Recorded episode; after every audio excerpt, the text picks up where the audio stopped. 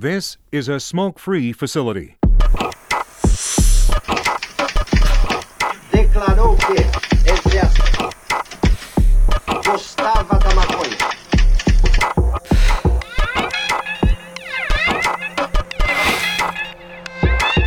Rádio clandestino da revolução. O dever de todo revolucionário é fazer a revolução. Salve gangue, estamos aqui para mais um podcast hoje estamos tendo a honra de receber Alice. Para quem não sabe, se é que alguém não sabe, a Alice é uma das administradoras da página do Girls and Green, hashmaker, é, ganhadora de vários prêmios já, é, ativista, entusiasta aí da ganja em todas as formas possíveis. E aí, Alice, tudo bem com você? Tudo bem, meninas. Muito obrigada por me receberem aqui. É uma honra poder estar com vocês. Amo o trampo de vocês, babo ovo mesmo, adoro o trampo educativo que vocês fazem. Muito obrigada por me receberem e por abrir esse espacinho aqui para a gente poder falar um pouquinho sobre cultivo, sobre rachixe, sobre grandes paixões. A gente que agradece, mano, a disponibilidade aí sua, né, de atender a gente, de trocar essa ideia aí e passar esse conhecimento enorme que você tem aí para a galera que tá ouvindo a gente. Além da Alice, hoje a gente está aqui com o Dan. E aí, Dan? Salve galera! Oi Alice, um prazer, uma Oi, honra Dan. pra gente. Você é uma referência para todos os cultivadores e pra mulherada, mulherada que tá, tá na escuta aí. Pega o exemplo dessa, dessa menina que ela chegou longe, tá muito longe. Parabéns, a gente que tira o chapéu aqui pra você. A gente é tiete aqui do trampo que você faz aí, viu Alice? Parabéns. Valeu, meninos. Valeu, de verdade. Para mim é uma honra. Nossa, que isso. Eu vi que eu sou referência para cultivadoras e cultivadores. Que isso. A Alice está hoje na Califórnia, fazendo um trabalho de, de extração e com alguns prêmios. Então, só para vocês terem uma ideia do, do, do, do nível de informação que vocês vão ter nesse, nesse podcast. Fiquem atentos, pegue o caderninho, a caneta, que com certeza vai ter muita coisa para anotar aí. Eu vou falar uma coisa só para vocês, meninas. Essa questão de prêmio aí, ó, é meio que frada, sabe? Que as, as melhores pessoas do, do universo canábico não estão nas copas não estão ganhando prêmio. Então, é, é- e é com elas que normalmente a galera aprende, né? É muito, e a gente, tá- a gente até trocou ideia já um pouco sobre isso, sobre a questão de prêmios, de copas e, e questões assim. E é muito difícil ver mulher participando, né? Não sei se vocês já repararam, assim, mas em aquelas ca- Cannabis Cup, ou as copas aqui na Califórnia também, por exemplo, Eagle Clash, que, que eu participei na Espanha. Nossa, é muito difícil de ver mulheres. E às vezes a gente vê os homens levando os prêmios e quem cultivou a ganja foi a, foi, foi a mulher dele também. Então, jogar uma luz aí nesse tema e dar um incentivo para as mulheres também participarem, cara. Ô Alice, por que, por que, que você acha que ainda é assim hoje? Por que, você acha que talvez as mulheres elas cultivam tanto quanto, mas elas são mais discretas em relação a aparecer? Ou talvez elas não tenham tanto acesso a essa informação? O que, que você acha que, que é a maior barreira, assim, e por que, que ainda existem poucas? Eu sinto que a dinâmica do proibicionismo acabou criando muito esse espaço masculino em relação ao universo das drogas e das substâncias, sabe? É, como se, por exemplo, vender substâncias ou estar né, nesse, nesse local da proibição fosse função do homem, fosse uma questão mais perigosa. E eu, eu acho que isso faz zero sentido. E como isso se traduziu também para o universo do cultivo da maconha, assim. É, na Califórnia você consegue ver, né, que é uma indústria, por mais que existam mulheres em posições de, é, como é que eu posso dizer, em, em posições de destaque em empresas, ainda é um universo extremamente, assim, muito masculino. E se é assim em outras indústrias, né, por que seria diferente na indústria da maconha? Eu não sei, eu fico pensando também. Mas, é, assim, se na- no mundo da cannabis, assim, já é uma questão, já, já tem uma, uma incidência, assim, muito maior de, de, de homens, assim, em posições de poder, eu fico imaginando também como é que no universo do rachixe, né? O rachixe é uma questão que, se você olhar para diversas culturas e também para alguns países asiáticos, muitas vezes a mulher não chegava nem a tocar na planta, não chegava nem a tocar no hash, nem a fumar. Então, cabe a gente, né, hoje em dia, a quebrar todos esses paradigmas que muitas vezes foram passados a partir de tradições também. Então, é... sim, vejo pouquíssima mulher hashmaker aqui na Califórnia. Tem uma ou outra? Tem. É, tem vários aprendizes do French Canoli, que a gente acho que a gente pode falar um pouco sobre ele também, é, pensando que ele passou para o próximo plano, professor magnífico, maravilhoso, mas ele é uma pessoa que também, eu, eu lembro assim de ver as aprendizes dele, todas as aprendizes que eu vi dele eram mulheres. Eu acho isso muito interessante, acho que era ele tentando perpetuar e tentando transformar essa realidade, assim, e trazendo as mulheres para essas posições de a gente pode cultivar também, a gente pode fazer extrações. É, fico pensando também, por exemplo, aqui no mercado legal da Califórnia, eu vejo pouquíssimas mulheres assim trabalhando no ramo das extrações. A galera acha, pô, a mulher não pega peso, é, é um puta trabalho duro, tem que ficar no cold room ali o dia todo, tem que pegar peso, e acham que a mulher não tem esse potencial e nem é capaz. Mas existem tantas gambiarrinhas pequenas que dá para fazer, que dá para adaptar, para ninguém, ter, ninguém ter que forçar suas costas para a gente pensar em redução de danos, né? Não só para o consumo também, mas para o processo de fazer o, de fazer o produto. Então eu acho que são paradigmas que a gente tem que ir quebrando. E eu sinto muito pelas mulheres mesmo, assim, que o universo assim, é mais dominado pela, por essa esfera masculina, e eu acho que a gente tem que realmente criar esses espaços de representatividade, sair, se unir, se juntar e cultivar juntas, cara, falar sobre isso juntas também, porque o espaço é para todo mundo, sabe? Para homens, mulheres, é, outros gêneros específicos que as pessoas se identificam, eu acho que todo mundo tem que ter o seu espaço, porque a planta acolhe todo mundo. Por que, que a gente não? E em relação a isso que você falou do esforço e tal, é, eu acho que a indústria ela tem voltado cada vez mais para a automatização dessa, do cultivo, né? Assim, você, claro que vai ter que ter o controle dos fertilizantes, todas essas decisões e tal, mas em relação ali à parte, vamos dizer assim, do pesado, né? De carregar as coisas, de carregar galão d'água, isso daí, com o tempo, acho que vai, vai acabar. Inclusive, para a galera que planta como é, medicinal, é, às vezes isso é até uma barreira para eles também. Né? A gente recebeu aqui o Gilberto e ele chegou a comentar isso. Ele falou: Ah, eu gosto muito de cultivar, mas devido aos problemas que eu tenho, para mim é uma. É difícil fazer, né? Porque eu tenho que carregar vaso, regar as coisas. Então, também indo para essa área assim da automatização. E... Com certeza. E é, é, uma coisa legal isso que você levantou, né? Porque tem tanta gente, por exemplo, que tem habeas corpus aí no Brasil hoje em dia, e muitas, muitas das pessoas que têm habeas corpus são pacientes. Gente, para quem é paciente também, é tão difícil cultivar. Eu sou paciente também, né? Eu também tenho uma doença autoimune, degenerativa, sofro bastante de dores nas costas desde que eu sou jovem, assim. E para mim também, por exemplo, se eu tô em crise de dor, coitada da minha planta, se não tiver alguém para me ajudar, minha planta morre, sabe? Porque eu também, às vezes, tem vezes que eu não consigo levantar direito, para pegar um vaso, para poder é, fazer um transplante, por exemplo, de uma planta que já tá mais maior. Então, a galera que é paciente mesmo, muitas vezes precisa de ajuda. E também precisa ter a possibilidade de não só ter que fazer o próprio medicamento, mas às vezes de poder comprar. Porque se você não está em condição de, por exemplo, poder cultivar o seu próprio medicamento, estiver com dor, imagina criar dor para cultivar o medicamento para tirar a dor. Não é, não é uma coisa meio estranha? A gente pensar dessa forma. E ter esse espaço pra galera. Nossa, o Gil, que legal que vocês tiveram o Gil aqui. Gil e Drica são um casal magnífico, maravilhoso. O Gil é referência máxima. Foi a primeira pessoa que eu conheci dentro do ativismo canábico há muitos anos atrás, assim, e que já deu muita, colocou muita chama da paixão, assim mesmo, e fogo para queimar, assim, esse, é, é, esse destino de poder lutar pela legalização da maconha, assim. Ele é uma pessoa muito especial mesmo e já mandando muito amor e muita força aqui pro Gil, babando o ovo dele um pouquinho também. Sim, ele abriu muito a minha mente aqui quando a gente estava conversando com ele. Isso que eu citei para você é uma coisa que eu, por mim mesmo, nunca havia pensado, né? E ver ele falando isso realmente abriu assim meu horizonte para essa automatização e como é importante, né? Porque muita gente fala: "Ah, eu quero uma rega automática porque eu quero viajar" porque eu não tenho tempo para ficar cuidando das plantas. E às vezes a situação é muito mais importante do que só isso, só, só uma facilidade, né? Uma necessidade mesmo de algumas pessoas. Vocês conhecem rega automática para cultivo orgânico? Eu não consegui fazer rega automática para cultivo orgânico, eu tentei não deu certo. É, na verdade, assim, a, a, recomendação, se eu falar alguma besteira, o Dan tá aqui para me corrigir. a recomendação para rega automática é, em cultivo orgânico é a montagem do solo né? Porque daí você montaria o solo orgânico e a maior parte da rega seria só com água pura. Só com água pura mesmo. É, porque como ele tem umas, é. umas moléculas maiores, os, os, os, fertilizantes orgânicos e bactérias, Exato. né? Eles têm vida. Então é mais provável de entupir o sistema de rega. Eles se proliferam ali e tal.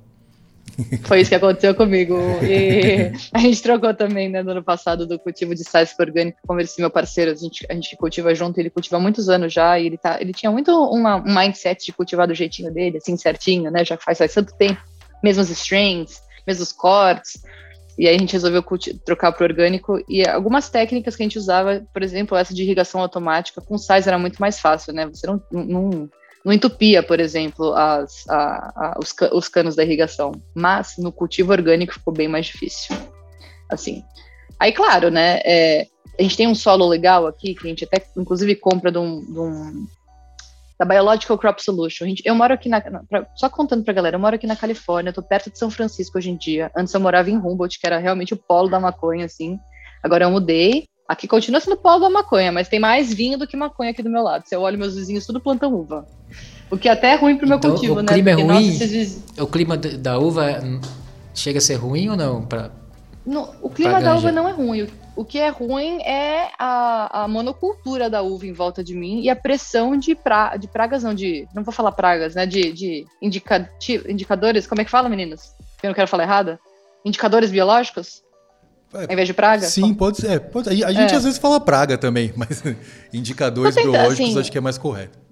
Tem uma pressão de uma pressão de, de insetos aqui muito grande por conta da monocultura que tem em volta. Então é super desafiador assim isso, pensando que tem várias praguinhas, né, ou indicadores biológicos que tem na uva que, a- que vem para cá, vem para o grow indoor, vem para as plantas lado de fora assim também. Então acho que esse é o maior desafio assim que tem aqui. Mas quando a gente trocou, né, para o cultivo orgânico, foi, um, foi, muito, foi muito transformador, assim, de sentir que você está trabalhando mais em, assim, mais alinhado com a mãe natureza. Para mim não tem jeito, né? Eu acho que cultivo tem que ser orgânico, a preferência vai ser sempre orgânica. E mas assim, a gente teve que se reada- readaptar das formas de cultivo. Agora é muito legal, quando você tem um solo massa, assim, às vezes dá para levar na água até a metade da flora, assim, né? Você vai precisar alimentar alguma coisinha ali no- do, do começo para o meio da flora, e aí é isso. E olha que magnífico que é poder ter essa experiência, né? Deixar o solo fazer a própria magia dele e os micro-organismos, micróbios, bactérias, né? Poderem, tipo, realmente é, nutrir a planta de uma forma tão disponível e tão bonita, sem ter que regar com um monte de coisa sintética. Você só fornece o, o condutor, né? Que é a água. E só uma observação, assim, é, eu, fiz, eu fiz um tempo de faculdade de agricultura aqui na Califórnia.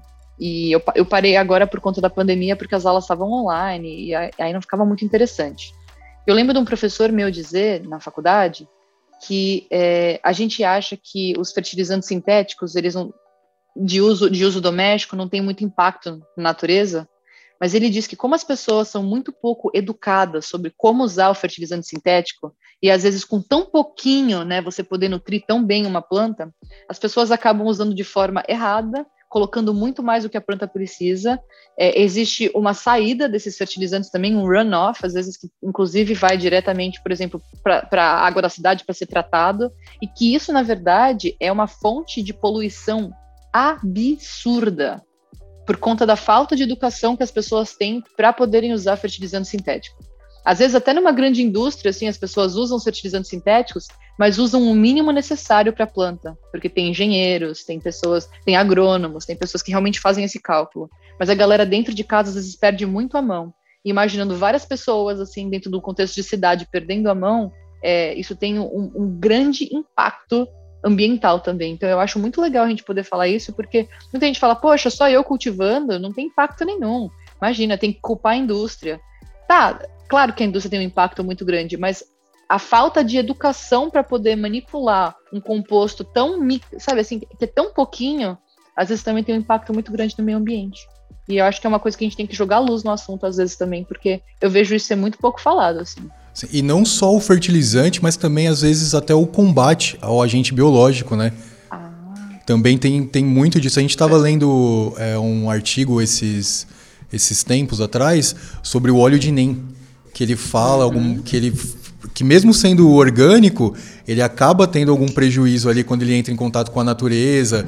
Então sempre ficar atento à utilização, né, igual você falou, e ao descarte também, né? O descarte também pode Exato. prejudicar muito, né?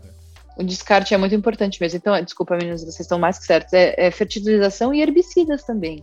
Porque realmente as pessoas colocam. E herbicida é uma coisa que a gente também não tem noção do impacto, porque, por exemplo, você está ali na sua varanda e aí vem uma abelha na sua flor. E aí, uma flor que, por exemplo, tem óleo de NEM é muito ruim para uma abelha que está polinizando. Então, atrapalha toda a, a- essa, essa magia mesmo, assim, essa energia sincrônica, assim, da natureza, da- das plantas, dos insetos, do, do ciclo. É, eu acho que tudo isso tem, tem impactos, assim, que a gente, de efeito borboleta mesmo, que a gente não consegue calcular. A gente acha que a gente vai passar óleo de NEM numa planta e tudo bem, mas, assim, a gente não consegue imaginar que a abelha vai vir, que a abelha vai é, tentar polinizar uma planta, que a abelha vai encostar naquilo, vai, e isso pode ter um impacto muito grande, por exemplo, para a própria população de abelhas no mundo, que são que é importantíssimo, né? E não é à toa que a gente sempre vê salve as abelhas, save the bees, porque realmente as abelhas são essenciais para a humanidade, essenciais para a biodiversidade, essenciais para a natureza e para a sustentabilidade também. O óleo de NEM ele tem uma questão, não vou saber detalhar tão bem agora assim, mas ele tem uma questão é, até específica com as abelhas. Não sei se tem alguma. Tem.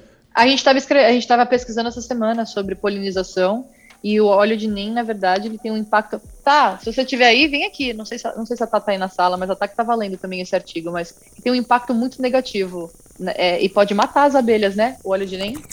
Ô Alice, e tem uma pergunta que a gente sempre faz aqui para a galera que vem participar, que é qual a sua relação com a cannabis? Como começou, como se desenvolveu, como que ela é hoje? Eu acho que a minha relação com a maconha, ela vem de longa data. Até mais do que eu gostaria, inclusive. Acho que a gente, se tivesse informação sobre a maconha mais cedo, né, não fosse só aquela substância da rebeldia e da conexão com a nossa adolescência, a gente teria outros vínculos e, e estabeleceria outras relações com ela. É, mas eu comecei fumando jovem, bem nesse aspecto da rebeldia e da psicodelia, assim, ouvindo Pink Floyd, música psico rock psicodélico, fumando um e sentindo, assim, praticamente parte da natureza, né? Nossa, tô junto com a grama aqui, vou respirar junto com a grama. E é, eu acho que vinha muito dessa prática do bem-estar, né? Desse carinho que a maconha faz, essa coisa de trazer novos pensamentos, é, de poder filosofar, de poder sentar numa roda de amigos e poder deixar a mente devanear. E foi muito importante na minha adolescência, de certa forma, assim, acho que construiu grande parte da minha personalidade, mas pensando né, nessa questão da redução de danos e da idade, né, que as pessoas deveriam ou não fazer, começar a fazer uso de maconha, eu gostaria de ter começado a fazer mais tarde. Acho que isso também é muito impacto do proibicionismo, né? Nesse, nesse caminho, quando que você se deparou e, e viu que é possível plantar, é uma realidade e resolveu ter o seu próprio autossustento, assim? Foi antes de ir para Califórnia? Foi, foi antes de ir pra Califórnia. Mas eu acho que eu nunca consegui ter meu próprio sustento no Brasil, viu, gente? Até porque, como eu, eu comecei fumando jovem, e eu achava, na verdade, que eu estava só dentro de uma perspectiva que a galera chama de uso recreativo, né? Até em aspas, ou falando em aspas porque não, não é a palavra que eu acredito, mas esse uso adulto. Eu não posso falar adulto porque eu era adolescente, mas esse uso recreativo na adolescência, assim.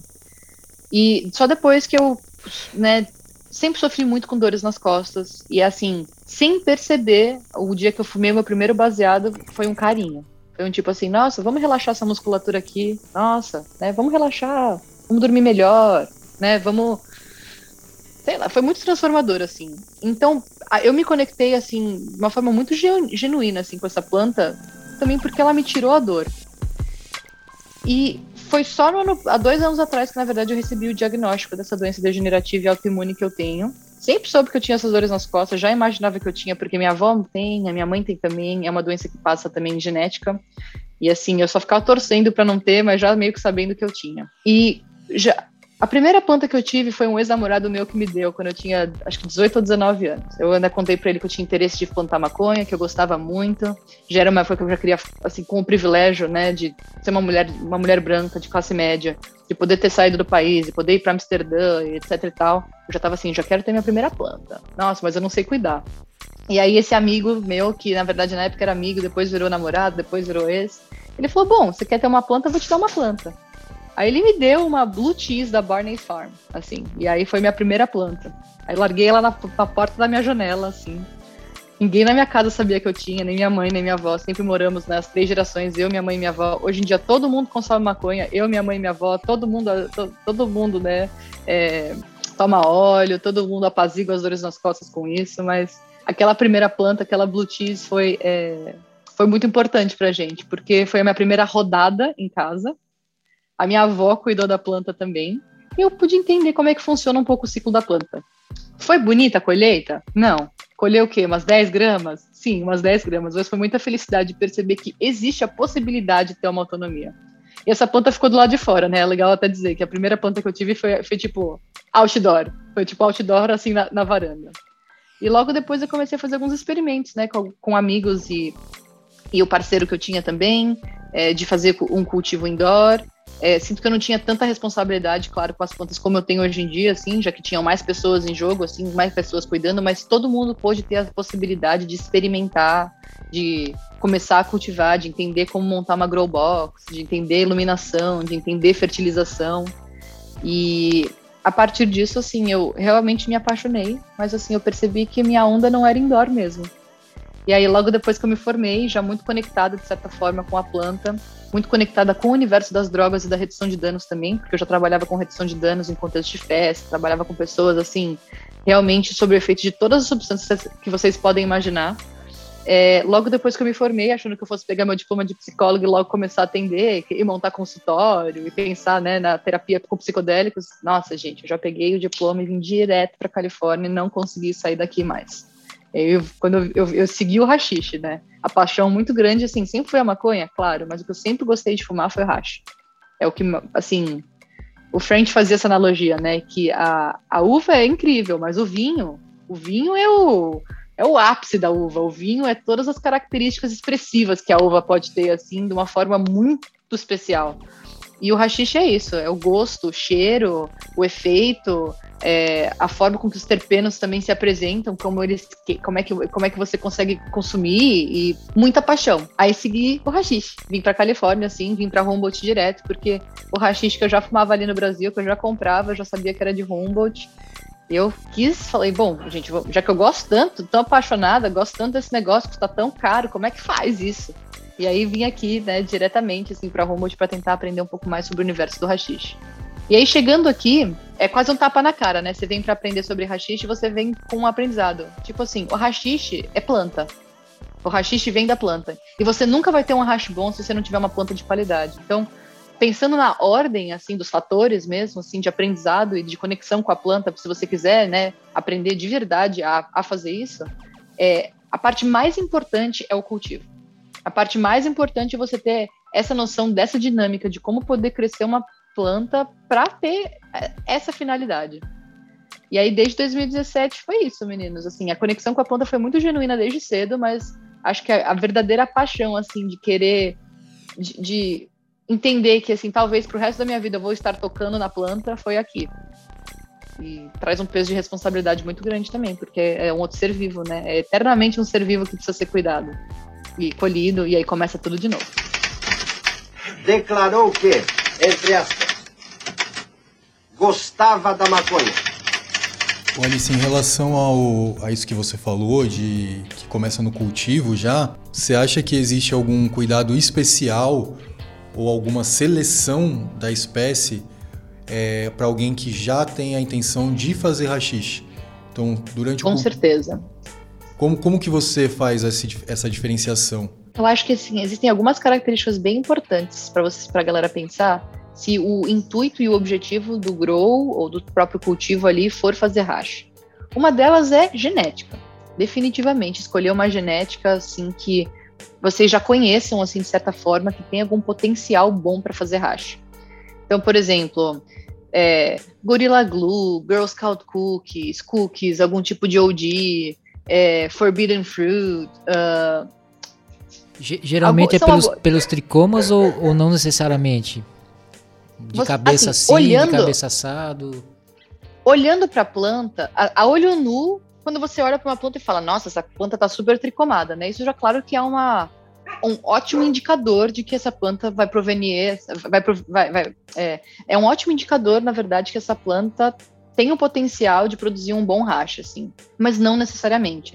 Você é, olhar com microscópio, olhar melhor os tipos de tricoma, olhar se olhar as, as cabeças de tricoma, a questão da uh, maturidade da planta também, que tem quando colher, como colher, a questão da produção de óleo dentro das cabeças dos tricomas também. Todas essas são variáveis assim super importantes quando a gente pensa na produção de racha. Mas definitivamente essa questão da genética, escolher a genética específica e uma genética legal é muito legal.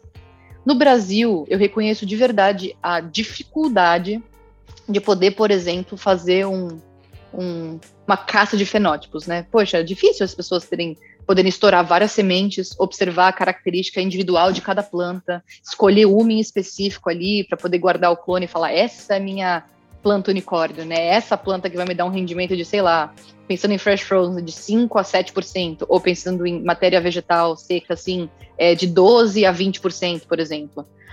É, mas assim, genética, olhar para os tricomas também, ter um talento no cultivo, saber colher na hora certa. e saber manipular bem a matéria definitivamente são características assim que são muito boas para fazer o hash. E olha, mesmo sendo hashmaker, eu vou falar isso assim, né? É, é, mágico fazer hash, porque cada um faz o seu jeitinho, cada um tem um jeitinho especial? É mágico, mas a magia real tá no cultivo. Assim, dá para respeitar hashmaker que trabalha no, com hashish? Dá para respeitar hashmaker, mas as pessoas que realmente merecem todo o amor e o respeito são os fazendeiros, cultivadores, cultivadoras e fazendeiras desse mundão e que tornam possível, né, a separação daquelas cabeças de tricoma. Porque é isso. O método de hash que a gente está falando aqui é separação de cabeça de tricoma. Separação o ideal é você separar as cabeças de forma intacta. Isso é. é, é, é Esse é, o, é, vamos supor um, um, cara, um, um futuro hashmaker que está ouvindo. É, o conceito do hash é isso que você vai falar de, de, separação das cabeças, Alice? Como conceitualmente ele já deveria começar pensando? É que o universo do hashish e das extrações é muito, tem uma gama muito diversa, né? É, acho que não é novidade para ninguém. Se a galera conhece, conhece o Girls in Green, que a gente dá sempre preferência aos hashes e as, as, as, os concentrados sem solvente, tanto pela questão de redução de danos no consumo, sabendo que dentro do mercado irregular ou fazendo em casa é super difícil de garantir que você consegue, por exemplo, purgar todo o solvente dentro da sua amostra, quanto na hora de fazer, né? Uma coisa é você tá fazendo um bubble hash ali dentro de casa, né? Um ice water hash com gelo, com gelo, com água, com com movimentos, outra coisa é você estar tá ali com uma latona de butano e alguém acender um cigarro na sua casa e poder ter o potencial de explodir essa casa. Eu acho que várias pessoas já devem ter lido notícias assim aqui dos Estados Unidos de vários laboratórios assim irregulares que explodiram e várias pessoas que se machucaram. Então, né, sempre levando assim essa questão do, dos rachos, assim a gente vai para esse caminho sem solvente. Indo para esse caminho sem solvente, eu acho que é, quando você tem o solvente, você praticamente dissolve né, a cabeça do tricoma e consegue captar todos esses canabinoides e terpenos é, ali embaixo, junto com o solvente. Agora, para a gente fazer hashish, dry sift, é, ice water hash, isolator, o ideal é você conseguir ao máximo separar essa cabeça de tricoma de uma forma intacta e carregando men a menor quantidade de matéria vegetal possível consigo. Então, para um, um futuro hashmaker, assim, é, por exemplo, uma característica muito legal de, planta, de plantas para fazer hash é o quão rápido a cabeça de tricoma solta da planta. Tem plantas que a cabeça de tricoma está grudada e que você precisa dar uma bater na planta, assim, de verdade. Precisa de muita fricção, precisa de muito movimento. Nessa vem muita matéria vegetal, né? Exato, e muita agitação para você conseguir, tipo, derrubar a cabeça de tricoma dela, né? E, e, e poder captar elas, assim, nas, nas bolsas de filtragem. É, agora tem strains e, e, e, cultivares assim que são mais simples, que, por exemplo, numa temperatura baixa, a, a, cabeça de tricoma congela e logo ela cai. Então isso é bem interessante, né? Você vê, tem algumas strains que, por exemplo, a primeira lavada dela já solta muito. Agora tem strains que, por exemplo, a terceira lavada vai soltar mais do que a primeira. Então são características muito individuais. É uma alquimia máxima. É assim, poder observar inúmeras, inúmeras variáveis e até brinco, assim, que é, falo com a galera que queria muito ter prestado mais nas, aulas de física, de química, assim, porque todos esses conhecimentos básicos do passado podem ajudar muito, né? Essa noção teórica, assim, essa noção lógica, podem ajudar muito na hora do cultivo e distrações, assim, também. É, a questão do pH, às vezes a gente tá lá na aula de química uhum. na escola, né? Pô, por que, que eu vou usar pH na minha vida? E aí você Nossa, chega aí vai lá. Alimenta sua planta duas semanas com o pH errado pra você ver. Exatamente. Aí ah, ácido básico e tal, você fala, pô, nunca vou usar isso na minha vida. Aí chega aqui e você, pô, essencial. E... Poxa, eu nunca usei Bascar, né? Eu nunca usei Bascar, mas pH, vou te contar, viu? Que essa eu queria ter prestado mais atenção. Não devia ter feito um reforço de matemática, eu devia ter feito um reforço de química e de física. Com certeza, exatamente.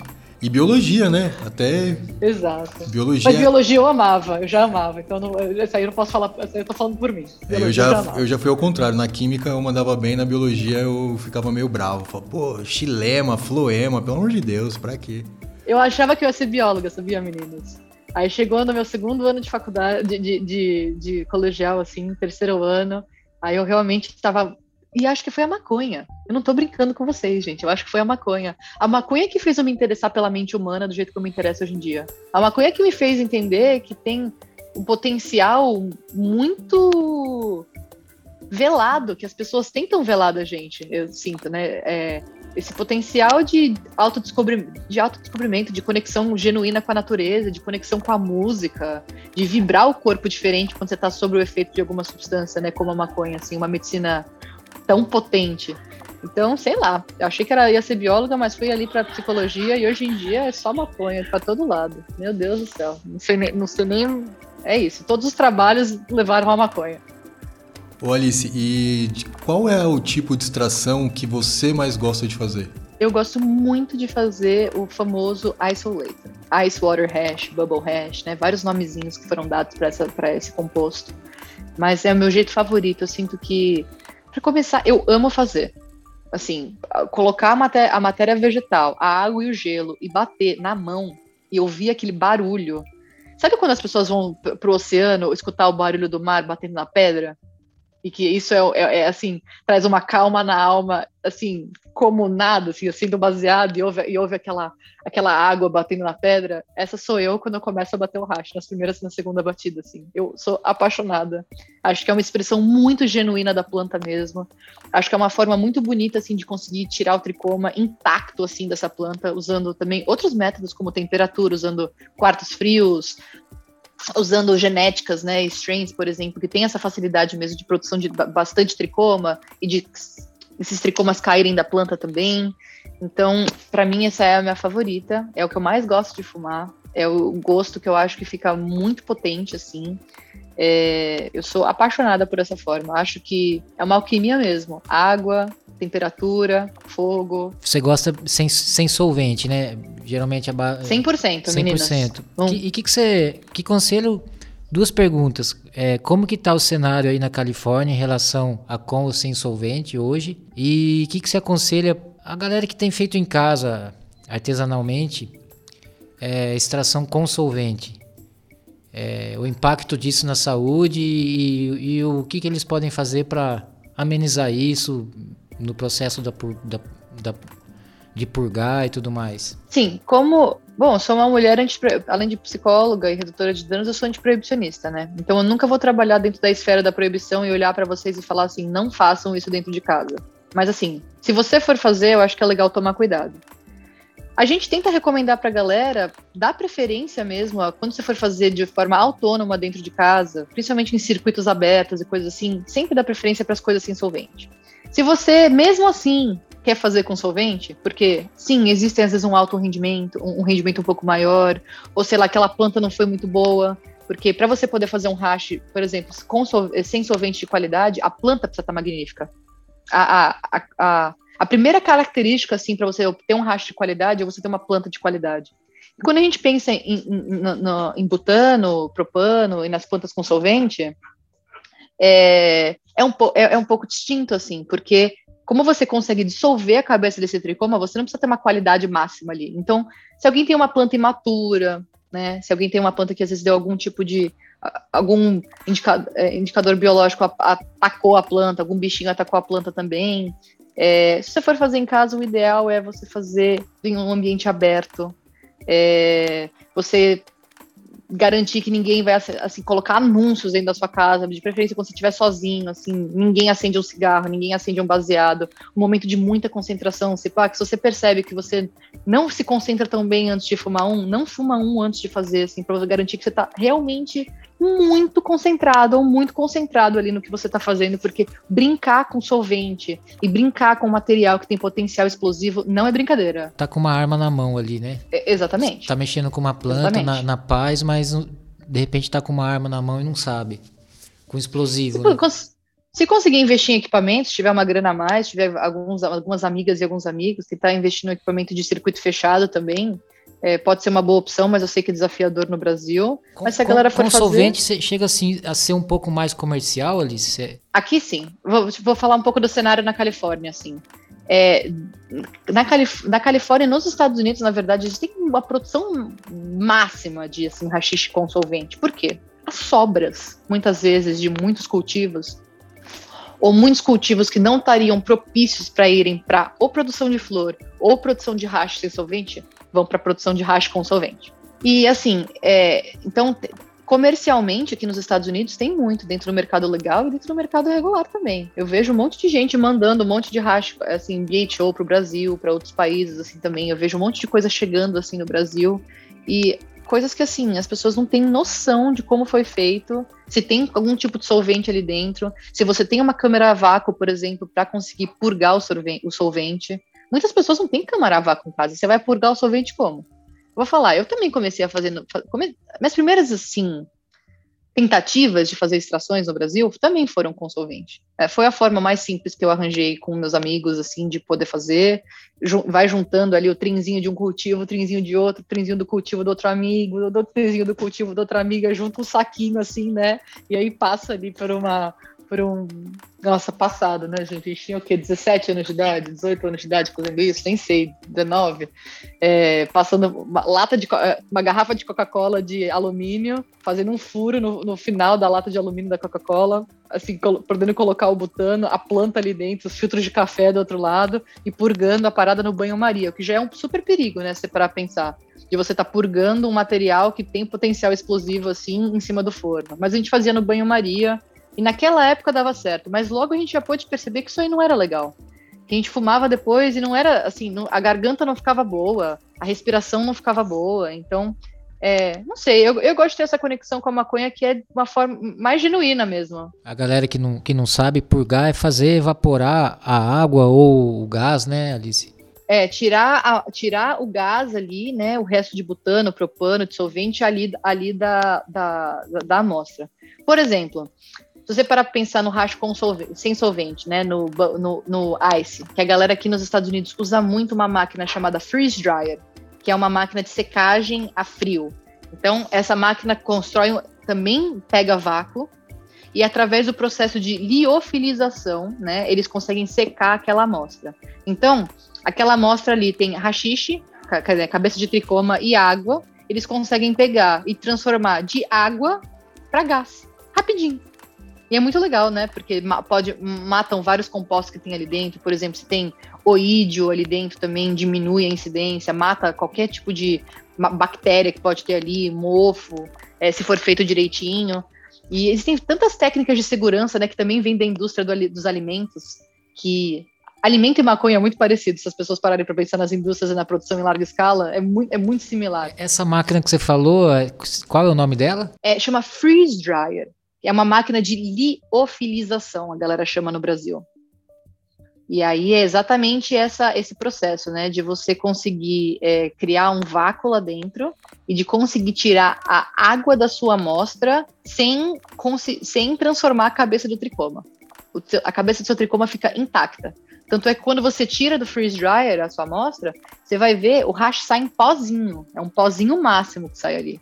E dependendo da qualidade, dependendo da temperatura, ele vai, as cabeças vão começar a se juntar ou não. Ou você se vai fosse, precisar pensar. Se fosse né? classificar hoje é, todas essas possíveis extrações, é, vamos, aí na Califórnia, qual, qual seria é, mais ou menos a preferência? Top 1, top 2? Eu acho que tem mais busca, de certa forma, são os consolventes por conta da acessibilidade do preço como mesmo a gente estava falando, às vezes uma planta que não está tão positiva. Mas assim, quem busca, quem, quem, busca por, por qualidade, o, vamos supor aquele, aquele sommelier que hoje Aí foi é viajar... sem solvente, sem dúvida.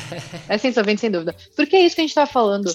O rachixe sem solvente, por exemplo, o Ice Water Hash, Bubble Hash, Isolator e o Dry Sift, ele é a expressão mais verdadeira da planta. É só aqueles tricomas que você vê quando está cultivando é sem a matéria vegetal. É a expressão mais magnífica, genuína, bonita, cheia de canabinoides e de terpenoides ali dentro. E, assim, não tem, não tem nem como discutir essa questão de qualidade nesse sentido, né? É realmente você. Um você separa de forma intacta e o outro você dissolve. E é por isso que a galera brinca tanto com textura, com diamante, com, é, com suco de rose, suco de rose não, suco de terpeno que mistura junto com aquele diamante já do canabinoide tal, isolado. Então a galera fica brincando com um monte de coisa porque é, é, é algo que possibilita, que é potente também. Mas, assim, para ter uma expressão verdadeira da planta, de, é assim, o rachixe, não tenho nem dúvida, o rachixe sem solventes tem esse papel. E Alice, quando você vai fazer né, o, o ice, quais bolsas que você utiliza? Qual a micragem que você prefere usar? Vou dar duas respostas para essa pergunta. Eu acho que depende muito quando você conhece a sua planta, e o que, que você está lavando e o que, que você não conhece, e também a finalidade. Por exemplo, se você quiser fazer um hash para você fumar mais no baseado, por exemplo, os hashes mais tradicionais, estilo French cannoli, né, prensado, etc e tal, às vezes você consegue usar algumas é, menos bolsas. Então, por exemplo, Alice, tô meio sem grana, mas eu quero muito fazer hash em casa, que bolsa eu compro? Nossa, não vamos comprar o kit inteiro, né? Você não vai precisar do kit todo, porque você vai lavar ali no kit todo, vai sobrar um monte de cabeça de tricoma preso na bag e você vai perder muito rendimento, por exemplo.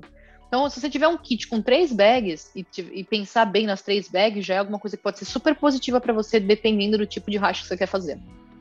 Então, tem uma 40, uma 45, que é a de baixo, né? Que é a micragem menorzinha, que é para captar essas cabeças de tricoma mais imaturas, assim.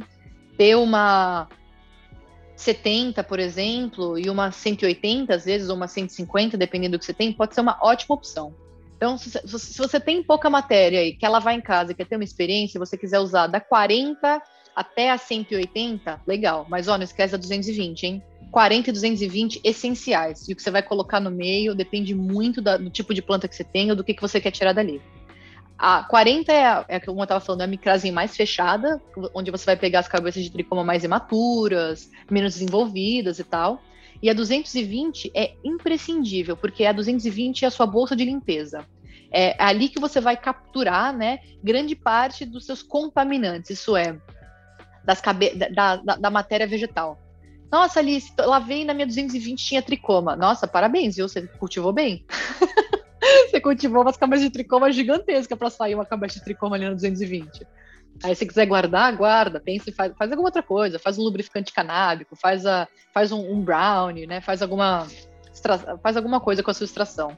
Mas assim, ter três bags eu já acho que é para você poder fazer um racho de fumar já é imprescindível. Então, 220, 40 e escolher uma ali no meio também, dependendo do que você quiser fazer ou do que você tiver, também pode ser bem interessante. Agora, quando você está buscando fazer pesquisa com as suas plantas, por exemplo, a primeira vez que eu estou lavando uma planta, eu vou sempre usar todas as bags.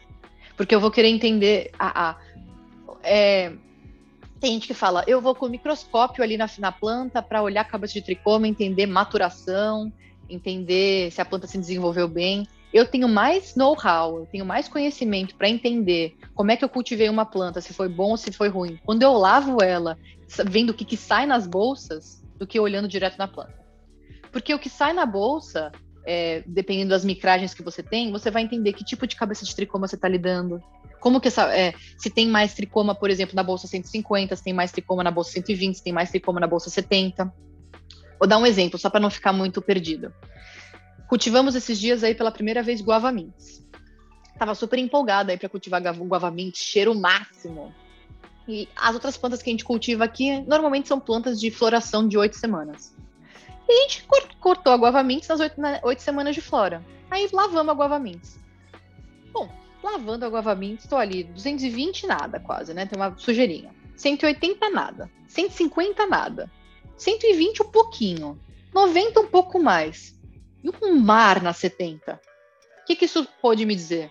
Que a gente colheu essa planta imatura. Que as cabeças de tricoma dessa planta a maior parte delas estavam presentes numa, bol numa, numa bolsa de micragem, por exemplo, que é muito mais baixa. Então, fumando, percebendo, olhando, eu falei, nossa, essa planta aí é de nove, é, acho que são de 9 a 10, a 10 semanas, talvez. Agora, por exemplo, uma cookies and cream da vida, que a gente também cultiva bastante aqui. É, todos os ciclos têm um pouquinho de cookies and cream.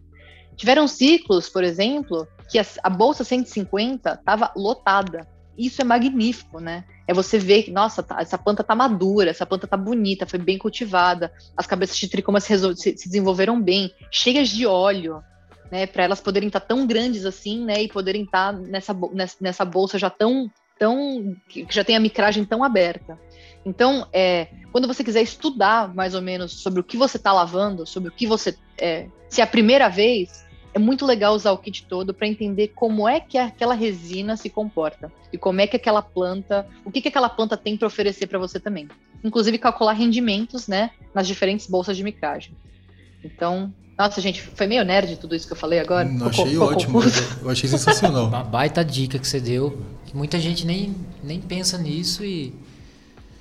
É como uma peneira de que você fosse pescar com uma peneira de. para ver qual peixe que você vai pegar, né? O tamanho da rede e analisar o tamanho do peixe. Mas, por exemplo. Exatamente. Não é? Mas, por exemplo, tem planta que eu posso, pergunto eu, é, falar que a de 220 para esse tricoma é bom e a outra de, de 180 para outro tricoma? Ou isso independe, assim? Então, a 220 sempre vai ser uma bolsinha mais suja, assim, né? Mas, assim, é aquilo que eu falei, a possibilidade de você analisar. Assim, dificilmente a galera vai pegar e vai fumar uma 220. Assim, porque senão vai, ficar bem sujo, assim. Quando você tirar esse racho dali e queimar ele, nossa, ele vai. Não, não sei se vai ser um racho que vai borbulhar, por exemplo. Não, é, não sei se vai ser. é, acho que vai ter bastante gosto de matéria vegetal. Mas eu acho que essa questão da observação para entender a planta, eu acho que é a parte mais interessante assim que você consegue fazer a partir dessas bolsas. Muita gente não fala sobre isso, né? A galera fala muito mais sobre, ah, sobre só fazer extração e etc e tal, e o rendimento da extração. Mas, nossa, tem tantas, tem tantas coisas ali pelo caminho que você pode estudar e entender melhor da planta. E eu fico pensando também, inclusive, para poder fazer medicamento para paciente aí, as associações aí no Brasil que estão aí buscando também fazer medicações com THC para alguns pacientes que precisam, é, que estão buscando também o caminho das extrações. Não é à toa que tem um monte de gente que faz RSO também, porque é um, uma- é um medicamento super potente.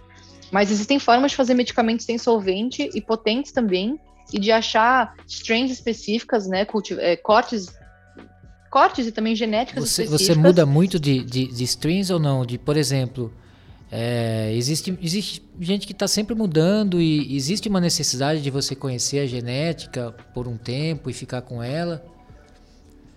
Eu vou te dizer que, assim, que fazer é essa- a mesma essa- genética, fazer o mesmo corte, tá? Não, não vou nem falar mesma genética, porque mesma genética eu posso falar de semente, assim, né? Tá, toda cookies and cream. Mas, por exemplo, meu parceiro, o Flynn, ele é um cara muito, muito massa, assim, e ele é um cara bem revolucionário, assim, no universo das extrações. Ele foi um, um dos, dos- uma das pessoas que começou também, há uns oito anos atrás, nove anos atrás, em Washington, a fazer full melt, que é essa é conseguir fazer, é conseguir lavar, conseguir lavar em temperaturas baixas, conseguir separar essas cabeças de tricoma que, por exemplo, quando você vai dar um deb, elas derretem completamente sem a presença de matéria vegetal ali dentro, né? Escorre, é um negócio magnífico, assim. E o Flynn, naquela época, é, ele ganhou uma genética, que é esse corte de cookies and cream que a gente tem até hoje. Então ele já tá com esse corte de cookies and cream tem oito anos. E eu, agora já estando com ele também há um tempo, desde 2019, desde 2019 até aqui, eu já tive a possibilidade de cultivar esse mesmo corte, da mesma madre, em diversos cultivos diferentes. E já tive a possibilidade de ver como, mesmo, mesmo tendo o mesmo corte, essa planta pode oferecer várias características distintas por conta dessas variáveis, que é, por exemplo, cultivei essa mesma strain, né, esse mesmo corte no sal, e cultivei esse mesmo corte no cultivo orgânico. Cultivei esse mesmo corte no indoor e cultivei esse mesmo corte no outdoor.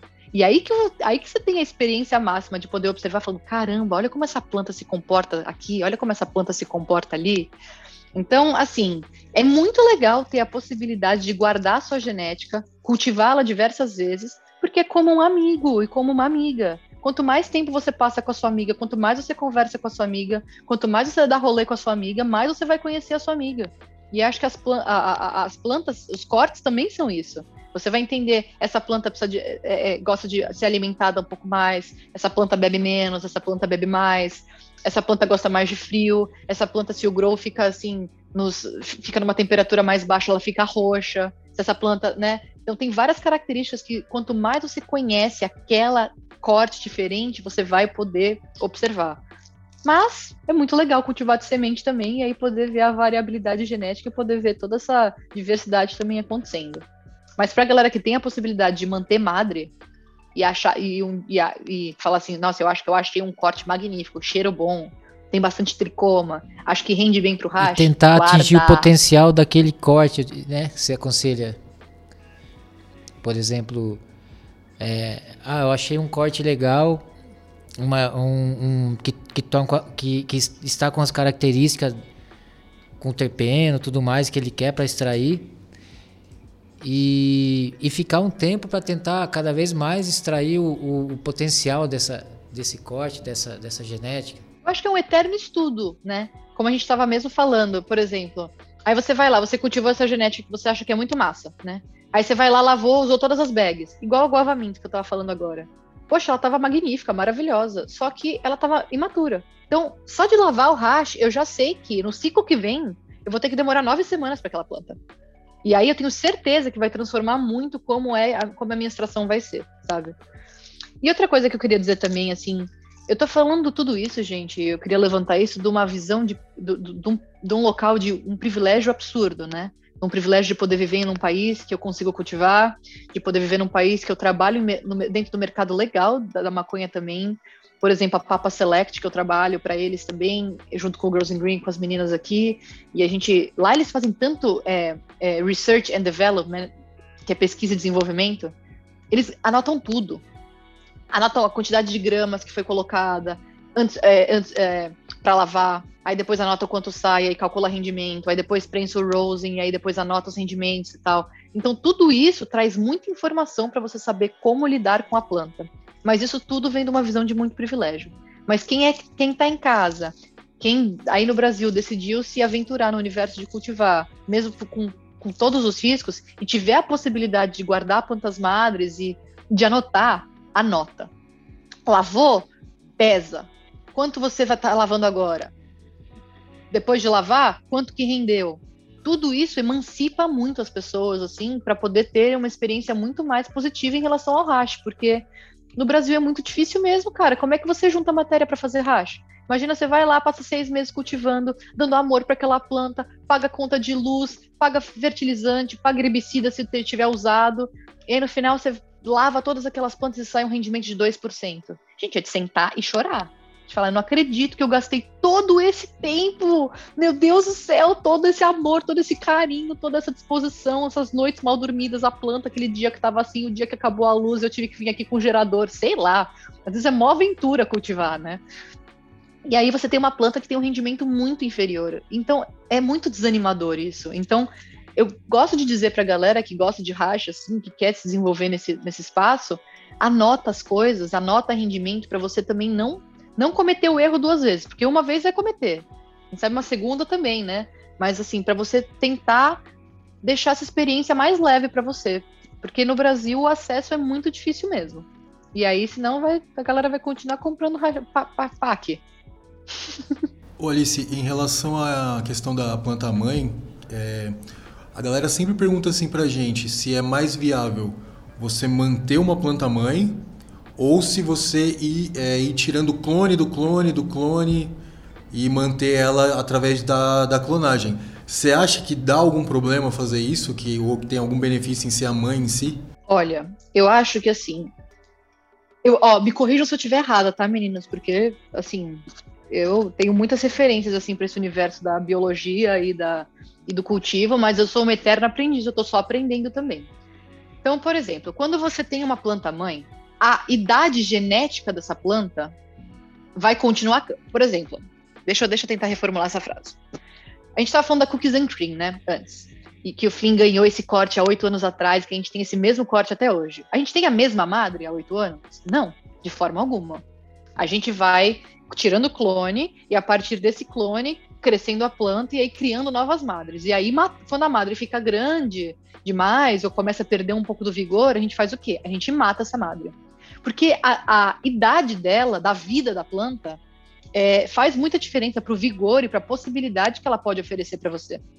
Então, às, às, vezes tem gente que tem, cuida da planta mãe como se fosse, assim, a própria mãe. Então, assim, às vezes vai ficar muito boa durante muito tempo mesmo. Mas existe uma idade que, assim, essa planta vai perdendo vigor. Agora, a idade genética é diferente. Por isso que tem muita gente que faz cultura de tecidos também a idade genética da planta vai continuar se desenvolvendo mesmo quando você matar a mãe e seguir numa outra planta. É, é, a idade genética, por exemplo, da Cookies and Cream que a gente tem aqui embaixo é oito anos, porque ela saiu de uma semente há oito anos atrás. A idade da planta mãe é diferente, mas a identidade, a idade genética dela vai crescendo. Então, pode chegar um tempo que essa planta perca o vigor de verdade. Pode chegar um tempo que não dê mais para tirar o clone do clone E a gente tem que fazer o quê? Uma cultura de tecidos para tentar re reconstituir esse vigor da planta. Então, eu acho difícil às vezes cuidar de mãe. Acho que a mãe, é, por exemplo, principalmente quando a, idade, quando a idade vai ficando mais, mais superior, assim, elas vão perdendo vigor, elas vão tendo imunidade mais baixa, elas, têm, elas vão ser mais suscetíveis a, a, a serem atacadas por alguns predadores. É, eu prefiro, por exemplo, na hora que a mãe ficou grandona, que eu sinto que assim já deu ali, eu prefiro matar a mãe, já sabendo que eu já tenho a outra, né? Que já tá, no, já tá num pote de pelo menos 5 gallons, assim. Então, eu gosto de ter essa, essa rotatividade, assim, de madres e não ter a mesma madre desde a 1980, como eu sei que tem gente que faz. Declarou que, entre aspas, gostava da maconha e que seu uso não lhe fazia mal e nem lhe levava a fazer o mal. E em relação à, à extração, Alice, você sempre comenta muito do French Canoli, né? E eu queria assim é, que você dissesse um pouquinho sobre ele, para quem está ouvindo e às vezes não conhece, né? E também sobre o tipo de extração, né, que, que é tão divulgado aí com o nome dele. Primeiro, queria só é, demonstrar o meu. e tentar não chorar, é, mas demonstrar o meu total amor e respeito por esse indivíduo. Acho que o French Canoli ele foi muito importante para a humanidade e para todas as pessoas que têm um interesse grande em relação à maconha e também em relação ao universo dos concentrados e esse resgate ancestral que é, é, esse medicamento tem, porque o hashish é isso, né, gente? O hashish é um composto ancestral. Se a maconha já é uma, algo ancestral, né? O hashish também era. O hashish começou quando você tocava na planta e sobrava uma resina na sua mão e você fazia um charas ali e, e fumava num tilon, sabe? E naquela época vai saber se existiu o tilon. Então eu queria assim demonstrar muito amor e muito respeito para o French Canoli, que foi uma pessoa que dedicou a sua vida a desbravar essa história e a recuperar uma história perdida que foi passada por tradições orais, inclusive, né? Então não é à toa que o cara foi para a Ásia, assim, se aventurar e passar 18 anos lá buscando a história perdida do hashish. Não é à toa que ele fala, né? The Lost Art of Hashishin, que é a arte perdida, né, de fazer hashish. Então, só queria demonstrar meu amor, assim, no começo, antes de falar qualquer coisa em relação a ele.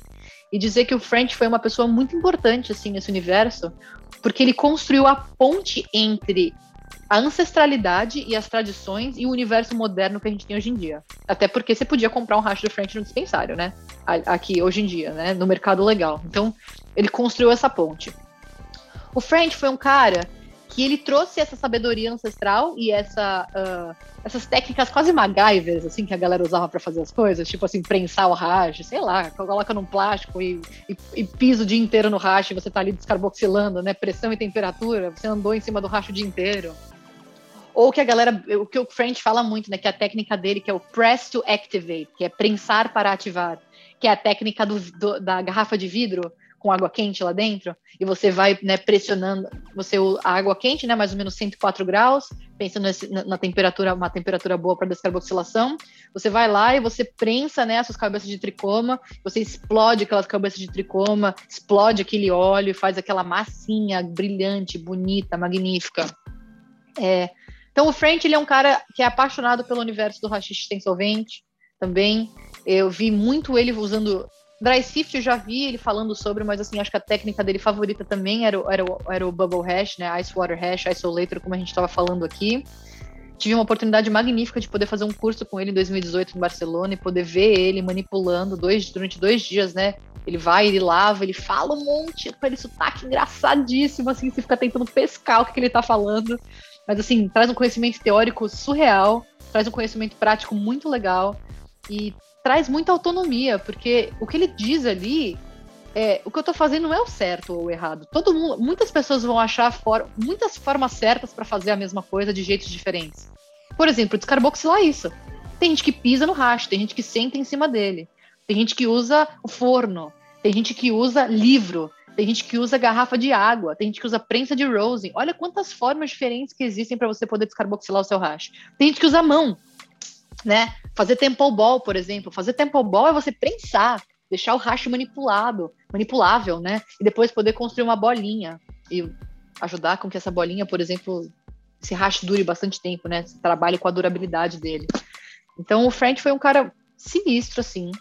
E também teve seus erros, assim, seus acertos. Eu lembro do French tendo muita dificuldade, por exemplo, para usar o freeze dryer.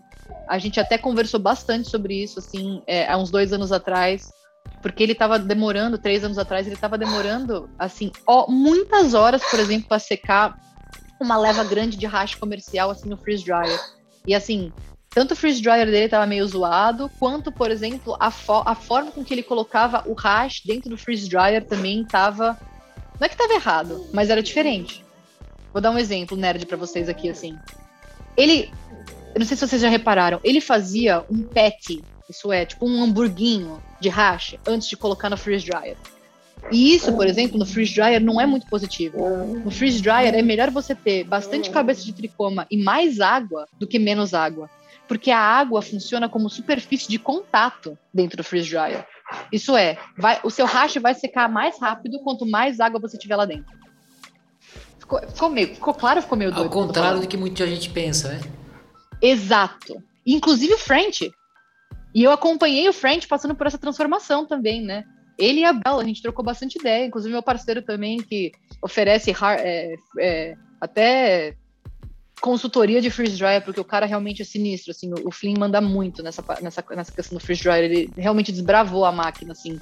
Eu lembro do French, eu, a gente dá uma, uma ajuda pro French e pro Abel para ajudar a diminuir o tempo que eles gastavam com o freeze dryer, porque às vezes era 50, 60 horas para secar um hash quando eles poderiam fazer a mesma coisa em 20, colocando mais água e aumentando a superfície de contato das cabeças de tricoma ali dentro do freeze dryer. Então é muito louco, tá vendo? Aula de química. Quem é que vai imaginar que a água que vai ser superfície de contato ali dentro do freeze dryer, gente? Todo mundo vai pensar que é o contrário. Inclusive eu, durante um tempão. Fiz errado durante muito tempo. Errado não, né? Mas não fiz da forma mais eficiente, talvez, durante muito tempo, sabe? O importante é aprender, né, mano? É entender o cara aí já é um reconhecido em pô, todo lugar e ainda tá sempre aprendendo, né? E é isso, agora. Exato. Tem... E isso que é bonito de ver. Ele é um cara cara, ele só ele lutava pela maconha e pela cultura, assim. Mas ele era humilde de aprender de novo. Todo mundo tá aprendendo, tá todo mundo no caminho do aprendizado, inclusive o French Canoli, sabe? Inclusive a Mila, sabe? Que é referência máxima, Hash Queen, viajou, encontrou o French, inclusive, no passado, eles estavam nas mesmas festas lá em Goa, na Índia, lá, os dois querendo aprender sobre hashish. A Mila chegou a dizer que mais revolucionária que o French também, viu? Porque ela era uma mulher com uma criança no colo querendo aprender sobre o universo do hashish, sabe? E eles foram, e eles eram amigos íntimos também, assim, pessoas muito especiais. Então, eu acho que é isso, né? É ter essa é, reconhecer os nossos ídolos e também reconhecer que todo mundo está no caminho do aprendizado, porque o universo da planta é magnífico e as plantas podem sempre surpreender a gente. Sempre. A gente nunca vai dominar 100% do conhecimento dessa planta, porque ela não está falando com a gente. Ela está só mostrando coisas e a gente interpretando. E além dele, é, quais outras pessoas assim que você indicaria para a galera conhecer um pouco do trabalho e saber um pouco mais?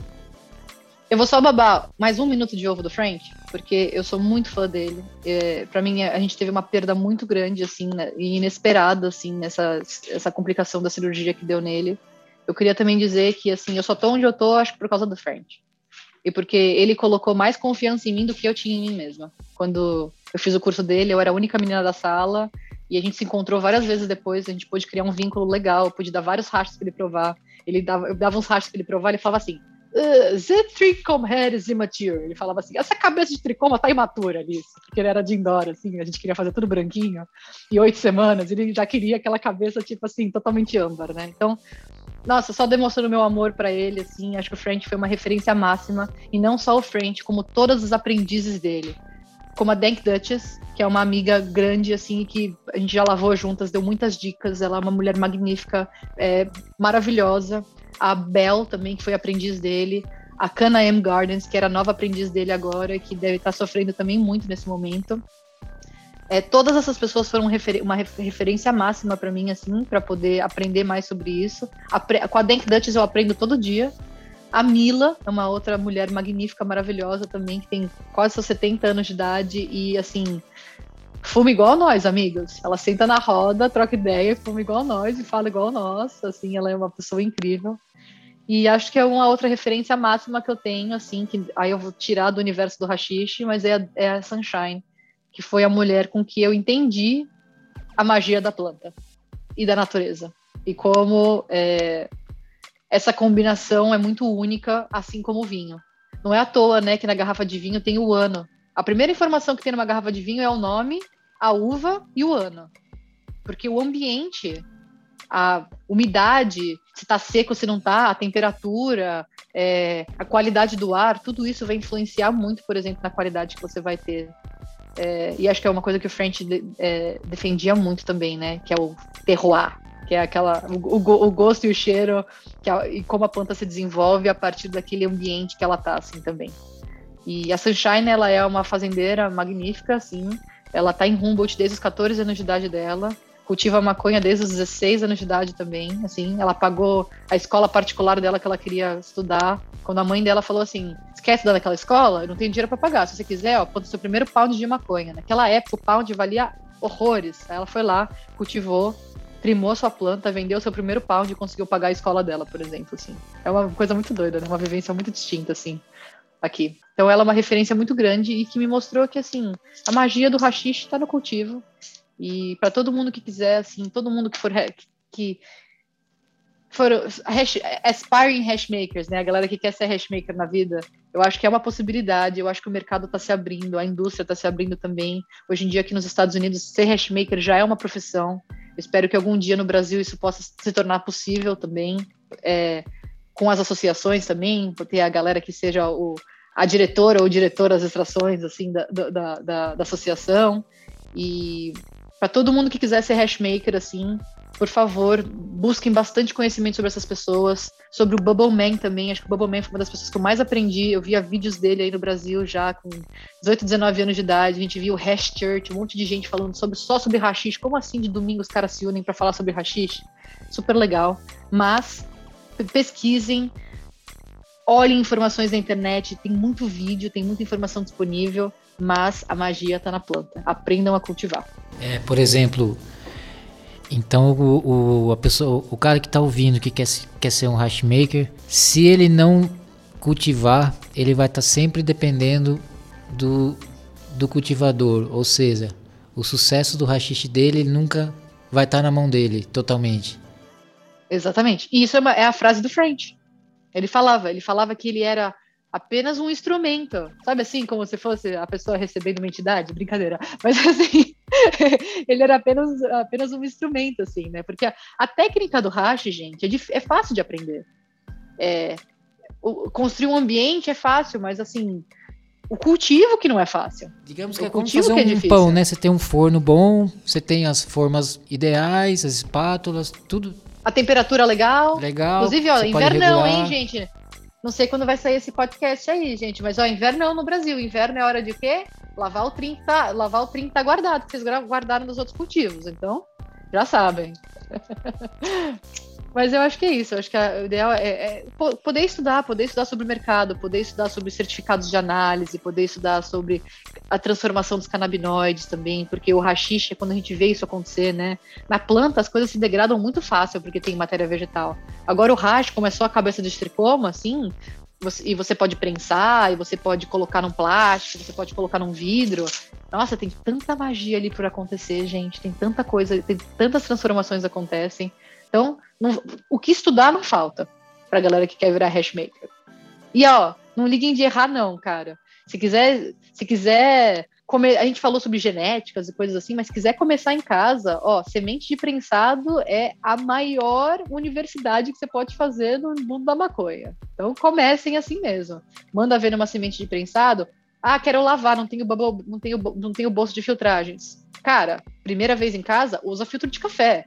Pega um jarro de água aí, coloca gelo, enfia sua maconha lá dentro, bate, bate, bate, bate, bate, passa lá no filtro do café, vê o que, que acontece, sabe?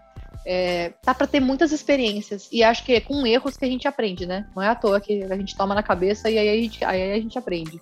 Então, no universo do rachixe é isso mesmo. E eu espero mesmo que esse mercado se expanda, que isso se abra e que as pessoas para as pessoas que tenham interesse de serem hashmakers assim no mundo possam ter esse trabalho que é realmente muito legal, muito magnífico e muito interessante, que traz um, estudo e uma abordagem muito diferente da planta, assim. É, realmente a gente ainda está uma uma distância enorme daí, né? Mas a esperança é a última que morre, né? Quem sabe um dia a gente não chega lá. E em relação à, à, forma que você cultiva aí, ô, Alice, é, você falou bastante que preferia o outdoor e o orgânico também, né? A gente começou falando lá naquela questão da rega. É, você faz o preparo do solo e coloca ele é, em um determinado local e faz o cultivo, ou você cultiva no próprio chão? Então tem duas frentinhas aqui que dá para dar uma brincada assim às vezes. Tanto o indoor, e no indoor a gente compra o solo. A gente compra o solo porque eu não conseguiria fazer um solo tão bonito, magnífico, maravilhoso quanto a Biological Crop Solution, que é uma loja aqui do lado de casa que faz tudo orgânico, é, dá suporte para vários fazendeiros assim da região também faz. Então a gente compra um solo pronto deles. O solo deles, a base deles, tem bastante humus, tem pit moss, é, é um solo muito bem regulado. Por exemplo, eu, uma madre, a gente praticamente, assim, só no final da vida da madre a gente vai precisar alimentar. A gente só, a, só, só dá água, por exemplo, pra madre. Assim, na, navega, segura, esse solo segura 100%. A gente vai precisar alimentar alguma coisa, às vezes, na segunda semana de flora, assim, só para dar um chance. Porque tem uma planta ou outra que precisa. Então, esse solo a gente compra, ele é magnífico. E aqui do lado de fora, a gente está começando a fazer umas novas experiências. E as novas experiências são experiências que demandam tempo, né? Porque a natureza é isso. A gente quer ser tudo impaciente, fazer as coisas rápido, mas construir solo demanda tempo. Então, o que, que a gente fez ali do lado de fora agora?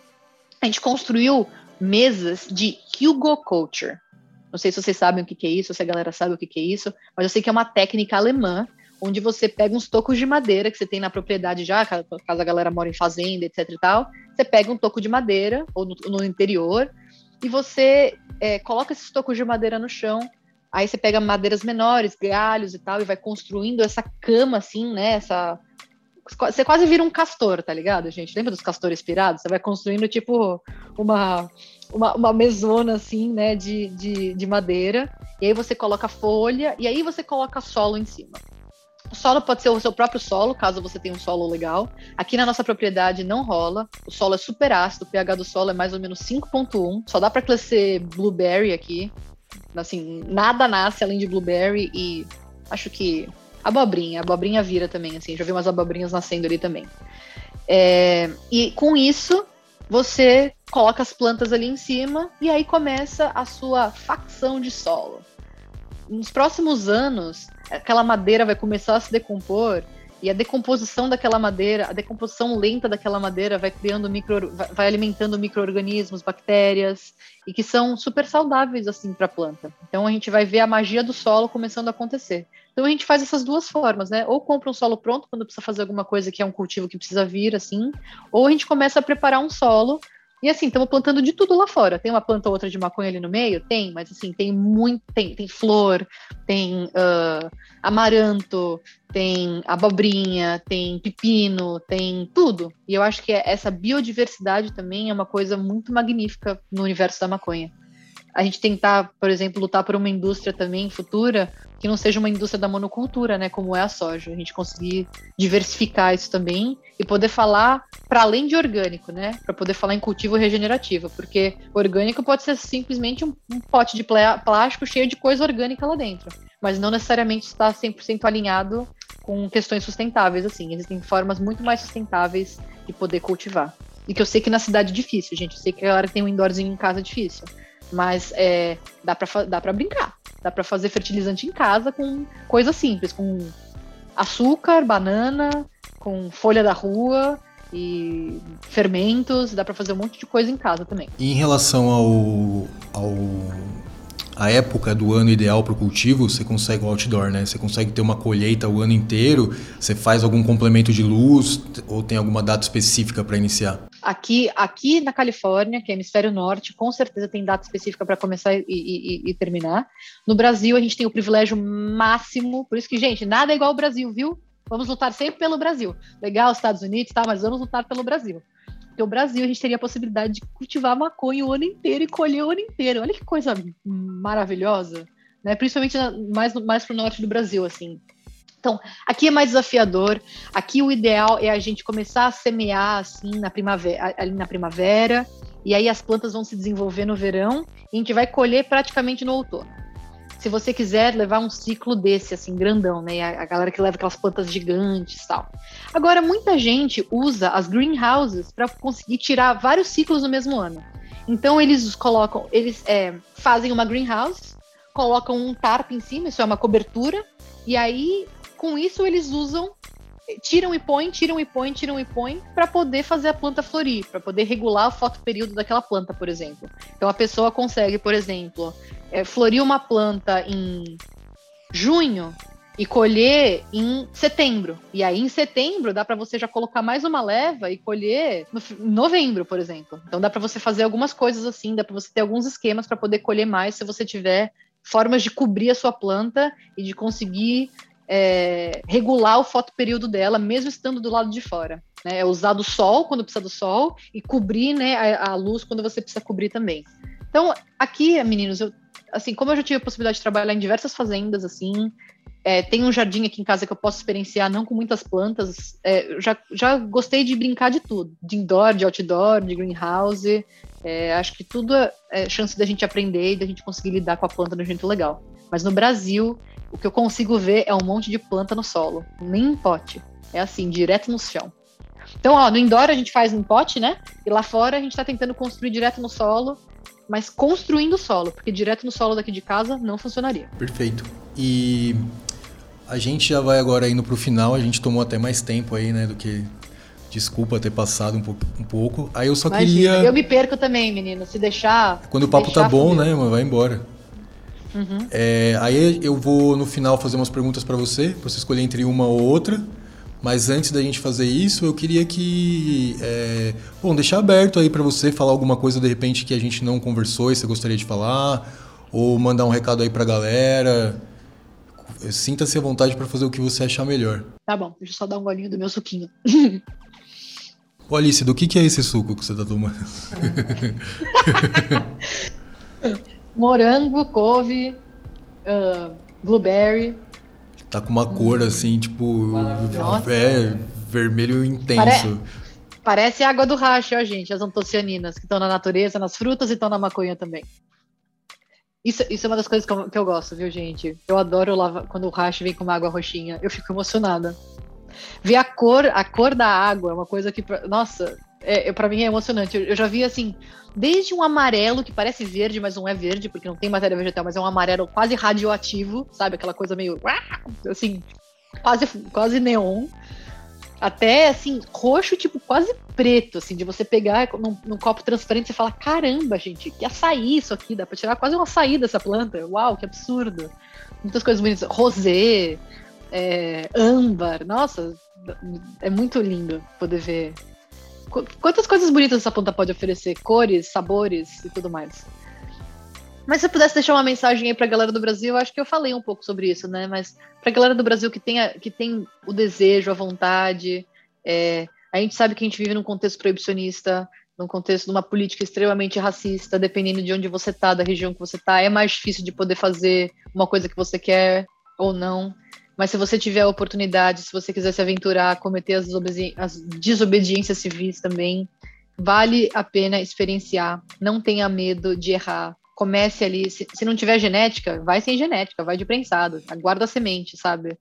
Se vai com o que você tem, sabe? Tem, é, é, é sempre tempo de evoluir. Mas no momento presente, não, não, deixe de, não deixe de viver uma experiência porque, ai, eu não tenho o equipamento certo, ai, nossa, sabe? Tenta fazer com o que você tem, dá sempre para fazer alguma experiência. Dá para fazer rosing na chapinha, sabe? Dá para você pegar a chapinha aí da irmã, do irmão, sabe? Da, da mãe, e pegar um papel vegetal que não, que não tem aderência, que não grude, pega uma flor aí que você pegou, nem que seja um Colômbia da vida que chegou na sua mão, só para testar, só para poder ver o que, que sai, só para poder começar a se conectar com essa esfera da planta, assim. Então, eu acho que é, essa é uma dica que eu queria dar. E para a galera não desistir dos sonhos, eu acho que as, tem muita coisa por rolar aí, para acontecer. Eu nunca imaginei, por exemplo, que eu estaria onde eu tô hoje em dia. É, eu sonhei um dia muitos anos atrás, eu achava que era um sonho muito distante. Eu já me formando em psicologia, falando, nossa, mas que sonho em ser hashmaker. E eu, tipo, nunca imaginei que é, isso fosse ser possível mesmo. E acabou sendo possível, acabou, acabei tocando na planta e acabei me conectando genuinamente. Tive vários privilégios também nesse sentido, conheci pessoas magníficas, maravilhosas que me ajudaram também bastante nesse caminho. E não desistam dos seus sonhos. As coisas podem fluir, podem acontecer e vamos lutar. Não adianta ficar fumando só baseado em casa. Cada um pode ser ativista da forma que deseja também, né? Ou da forma que funciona. Tem gente que é ativista na, na dele porque cultiva, cultiva para si, cultiva para os amigos. Tem gente que está com a boca no trombone, tem gente que coloca o corpo para bater. Mas nunca deixem de lutar por essa planta. Nunca deixem de lutar contra o proibicionismo e contra essa política 100% injusta que tornou que foi de foi apenas um instrumento, né? Foi assim para as pessoas poderem criminalizar populações específicas. A gente tem que se ligar na verdade da planta e não na verdade da proibição. Não sei se eu fiquei filosofando. Já aqui fui meio baseadinho com vocês, né, gente? Fui filosofando aqui, mas eu acho que é isso. Eu acho que é se conectar com a verdade da planta é se conectar com a política também, né? E poder lutar contra a legal, assim, a favor da legalização da maconha e contra o proibicionismo. E todos os desdobramentos do proibicionismo também. Quando você faz as coisas conscientes, consciente dos seus direitos, né? Parece que tem mais sentido em fazer, né? Então é justíssimo isso que você falou. Acho perfeito. E Dan, você queria falar alguma coisa para encerrar? Falar alguma coisa para Alice? Queria só agradecer pela aula, aula de, de vida, de distração, de contato com a planta. Acho que vai ser um podcast que muita gente vai se inspirar em você, muitas mulheres também, porque eu sou homem, eu sei que já é um meio como que eu posso dizer, intimador, intimador, sabe? Seja homem ou mulher. E aí eu imagino o machismo que role no meio disso. É, então acho que sim, cada um de nós pôr a mão na consciência e, e ver esse exemplo que é a Alice que, cara, se jogou, tá aí na Califórnia, hoje tá ensinando muita gente redução de danos. E é isso. Se inspire nessa, nela, galera. Mulherada, é isso. Só agradecer. Um obrigado. Pra... Obrigado. Deixar um salve pras manas, viu? Obrigada, meninos, realmente pelas palavras, assim. Nossa, fico muito feliz. Eu sou fã de vocês. Pra mim é uma honra poder estar aqui também. Vocês estão fazendo um trabalho magnífico no Brasil de educação também e de emancipação para as pessoas se tornarem autônomas, assim, no próprio cultivo, para poderem fazer a própria medicação. Mas queria deixar um salve para as mulheres também, né? Não é à toa que a gente lida com uma planta assim, que, que, que os tricomas que a gente colhe vêm de plantas vem de plantas femininas, assim. Então, as mulheres têm uma mão no cultivo máxima e uma conexão assim muito bonita com a planta. Às vezes até sai do teórico e, vai mais para uma conexão mesmo, assim, de compreensão, de entender o que está acontecendo, de entender uma dificuldade. Salve para as manas, não desistam dos seus sonhos também. O French Canoli me falou uma frase máxima durante o curso dele, que eu era a única, a única mulher na sala, numa sala de 40 alunos homens, né? Ele encostou em mim no meu ombro e veio dizer assim: para você vai ser mais difícil, mas segue no caminho que você vai longe. E foi com a palavra dele que eu segui. Assim, ele, eu fico feliz que ele acreditou mais em mim do que eu naquela época, porque se não fossem as palavras dele e as palavras da Dank Dutch também, que me conheceu logo, eu acho que eu nunca teria insistido tanto para estar tá aqui. Porque as, as manas vão precisar insistir. As mulheres vão precisar convencer outras pessoas que elas sabem, que elas sabem fazer, que elas têm potencial e que têm possibilidade. Para as manas vai ser mais difícil, mas mulheres, sigam. Vai dar, vai dar certo. Vamos, vamos juntos. É isso. E aí eu queria agora fazer uma brincadeira que a gente faz com todo mundo que, que participa aqui do podcast. Eu vou te dar duas opções. Algumas a gente já conversou aqui sobre, durante a conversa. E aí você escolhe uma delas, fala um pouquinho assim por que, você escolheu. E, e aí a gente encerra já. Fechou, Alice? Fechadíssimo, meninos. Então, a primeira, a primeira, a primeira é seda ou bong? Amo tudo. Vamos fumar um baseadinho, mas assim, dou preferência hoje em dia para vaporização, né? Então, o bong não seria para bong bong, seria um bong de extrações, assim. Adoro um bongzinho e um nail de quartzo. Nossa, ninguém me segura com isso. Índica ou sativa? Tem hora para os dois também. É... Outdoor ou indoor? Outdoor. Rachixe ou Rosin? Rachixe sempre. Isso é uma coisa que eu vou deixar aqui gravado, gente. Rachixe é sempre melhor que Rosin. Rachixe é a expressão verdadeira da planta, tricoma intacto. O Rosin já dá para esconder um monte de coisa. Dry ou Ice? Ice. E para fechar, Brasil ou Estados Unidos? Brasil. sempre. Não tem como, né? Você pode estar onde estiver, você Não, eu amo o É Brasil, raiz, gente. né? Eu tô aqui, ó. Olha eu aqui, Califórnia, é aqui, ó, tomando suco, daqui a pouco vai rolar açaí, pão de queijo. A gente fica fazendo as coisas do Brasil aqui. Mas assim, Brasil. Alice, brigadão, viu? Mais uma vez, sensacional. Espero que a gente possa, de repente, fazer um aqui presencial quando você estiver por aqui. Vai ser uma honra pra Vai gente rolar. receber você aqui. E é isso, brigadão. Espero que a gente possa se ver em breve, Alice. Valeu, meninos. Um ótimo dia pra vocês e vamos seguimos na luta aí. Esse podcast foi produzido pela Grow Gang. A direção é de Daniel, a montagem é de Fabão e eu sou o Gus e fiz a apresentação desse episódio. Firmeza, galera. Até a próxima.